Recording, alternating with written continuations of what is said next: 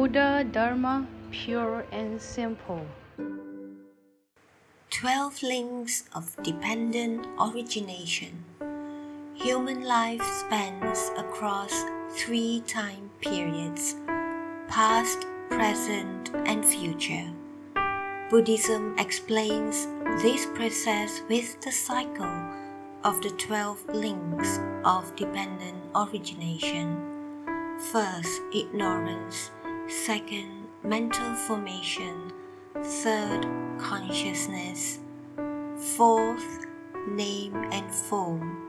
Fifth, six sense organs. Sixth, contact. Seventh, feeling. Eighth, craving. Ninth, clinging. Tenth, becoming. Eleventh, birth. Twelfth, aging and death.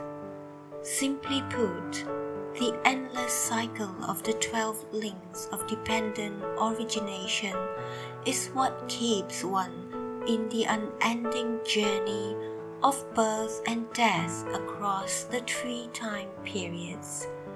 Ignorance refers to a lack of understanding in the truth of the universe and life, that all phenomena arise dependent on the conditions, and that all phenomena are empty in nature. Due to this lack of clarity, one's intrinsic nature is obscured by the darkness of affliction, hence the term ignorance. Rebirth begins with a single moment of ignorance, which then leads to the arising of mental formation through physical, verbal, and mental deeds, followed by the rise of karmic consciousness. Hence, the concepts of name and form arise while still inside the mother's womb. The combination of a name, mental function, and form, physical function, manifests in the forms of the six sense organs eyes, ears, nose, tongue, body, and mind. Once the six sense organs are formed, one is born. Upon the first encounter with the external environment outside the mother's womb, through the six senses, pleasant and unpleasant feelings arise as a result.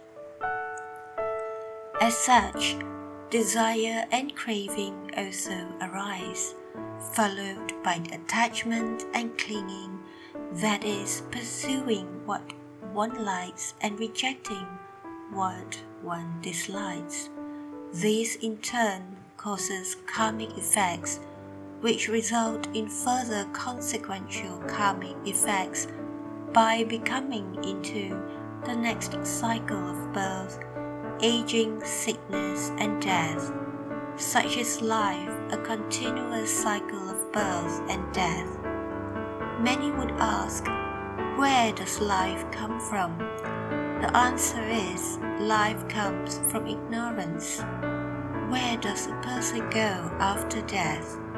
The answer is, one becomes reborn according to one's karma the past, present, and future are cyclically connected. The 12 links of dependent origination continue in endless succession because affliction leads to action, which then leads to suffering, thus creating a feedback loop.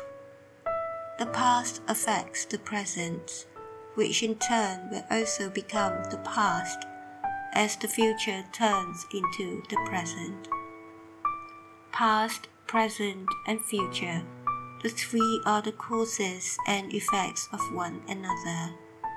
According to the Sutra of Cause and Effect of the Three Time Periods, your present life experiences are the result of your deeds in the past lives. Your present life deeds will be the cause of your future life experiences. In other words, all present encounters are caused by past actions. To know the effects of the future, one need only look at present deeds. Therefore, there is no need to wait for the next life to experience the three time periods.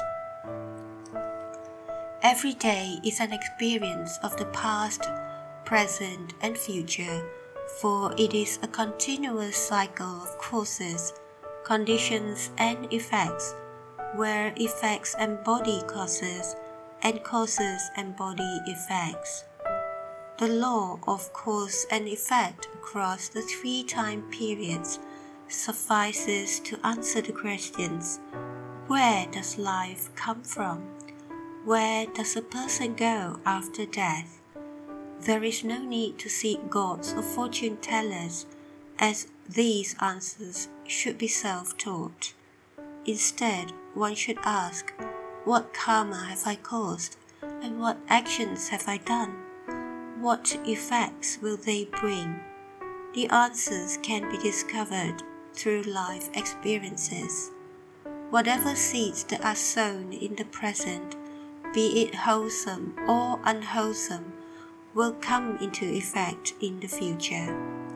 Therefore, true Buddhist practitioners understand that true reliance is found within oneself that life is in one's own hands and that we are the ones who can determine our own future.